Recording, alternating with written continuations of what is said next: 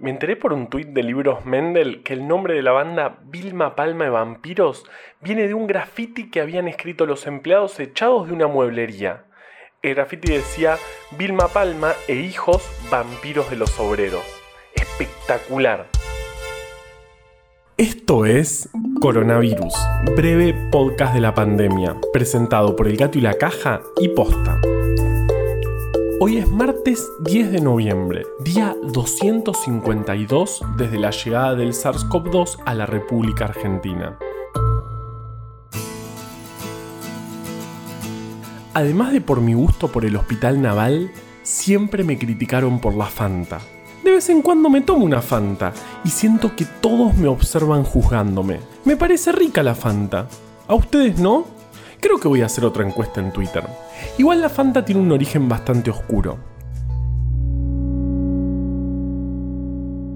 Durante la Segunda Guerra Mundial, muchas industrias estadounidenses, como la Ford, siguieron operando en Alemania, pero Coca-Cola no.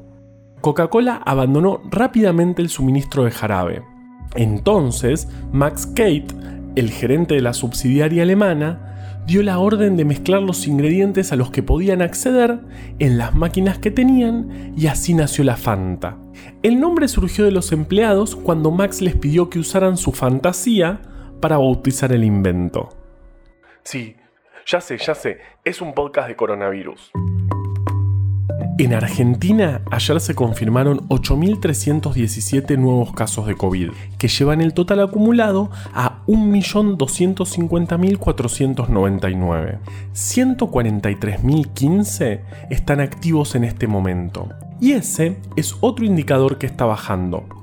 La semana pasada superaban los 155.000 se registraron 349 nuevos fallecimientos, que llevan el total a 33.907. El porcentaje de letalidad sigue en el 2,7% y los muertos por millón de habitantes en Argentina son 747. La ocupación de camas de terapia intensiva con pacientes con COVID sigue bajando lentamente. Hoy son 4.577 en esta situación y la ocupación total de estas camas en todo el país es del 57,8%. Se estuvo hablando bastante de los bisones. La primera ministra de Dinamarca, el principal productor de bisones, anunció que van a sacrificar 15 millones de esos animales porque se demostró que se contagian COVID y además pueden contagiar a humanos.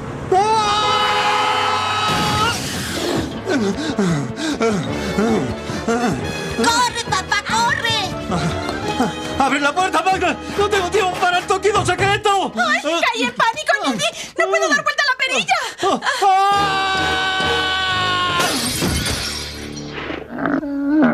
Veamos un poco de qué se trata.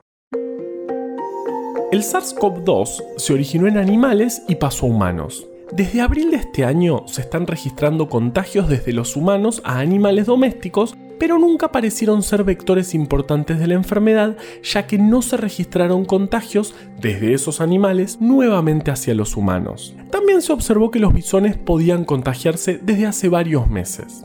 El problema es que hace poco se encontró que trabajadores de granjas de bisones se contagiaron COVID de los animales. Esto puede ser un problema ya que al pasar de una especie a otra es cuando el virus acumula más mutaciones y dado que se está avanzando increíblemente rápido para obtener una vacuna, no sería una buena idea que el virus mute demasiado.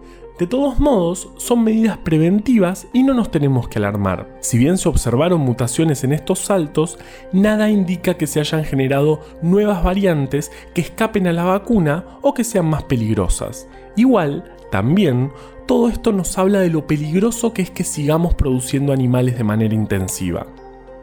Ahora, obvio, vamos con Vale. La semana pasada en Gato arrancamos con Twitch. Nuevo formato, nuevos desafíos. Facu Álvarez y Andrés Riesnik están haciendo una serie de encuentros para charlar sobre genética del comportamiento y sobre dilemas morales que surgen del mismo avance de la tecnología. O sea, están teniendo estas conversaciones que en el libro Tabú Andrés cuenta que tenemos que tener. Pero no hace falta haber leído el libro para venir a charlar. No se lo pierdan y nos vemos por Twitch.